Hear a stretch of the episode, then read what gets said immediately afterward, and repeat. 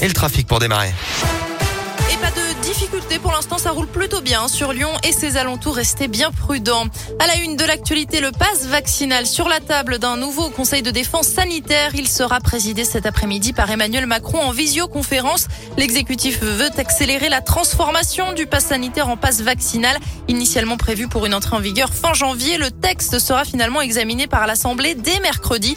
Le pass vaccinal pourrait être mis en place dès le 15 janvier.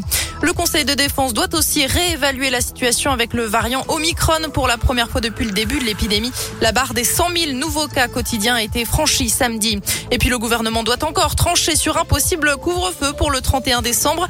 Mais selon plusieurs médias, il n'en est pas question à ce stade. 45 pompiers mobilisés hier soir à Vaux-en-Velin, près de Lyon, en cause un feu d'appartement qui serait parti d'un canapé, d'après le progrès. L'incendie a pris au sixième étage d'un immeuble qui en compte 15. Un pompier s'est légèrement blessé au doigt, mais sinon, aucun blessé n'est à déplorer. Les habitants ont été évacués le temps de l'intervention. En bref, deux trafiquants de cigarettes interpellés à Saint-Fond, âgés tous les deux de 29 ans. Ils ont été arrêtés après une transaction mercredi dernier. Les policiers ont mis la main sur plusieurs dizaines de cartouches de cigarettes et 900 euros. Le vendeur et son fournisseur seront présentés à la justice en juillet prochain.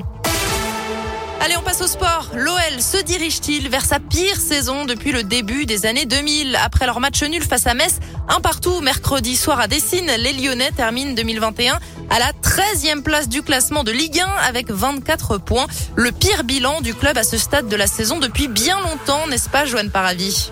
Oui, l'OL n'avait plus connu pire classement à mi-parcours depuis la saison 95-96 avec une 15e place et 21 points inscrits après 19 journées. Legon qui avait terminé la saison à la 11e place du championnat. Alors bien sûr, il reste du temps pour remonter, mais force est de constater que les Lyonnais sont aujourd'hui plus loin du podium que de la zone rouge et il reste sur une série de 5 matchs consécutifs sans victoire, pas digne d'un prétendant au podium. Ajoutons à cela les problèmes de violence en tribune, le départ précipité du directeur sportif Juninho cet hiver et vous vous retrouvez pas loin de ce qui sera peut-être la pire saison du club de ces deux dernières décennies. Alors il faut préciser tout de même que l'OL compte un match en moins à rejouer face à Marseille. Lyon qui a subi un retrait de points après les incidents face à cette même équipe. Et parmi les points positifs, les rares points positifs, la qualification en huitième de finale de la Ligue Europa qui permettra, espérons-le, aux supporters de vibrer car clairement, à l'aube de 2022, il y a urgence pour l'OL. Et espérons que les vacances fassent du bien aux Lyonnais avant la réception du PSG. Ce sera le 9 janvier pour la reprise du championnat. Avant ça, les Gaunes pourraient rejouer le match de Coupe de France contre le Paris FC. La FFF doit se prononcer en fin de journée sur le sort de la rencontre arrêtée la semaine dernière à cause des violences.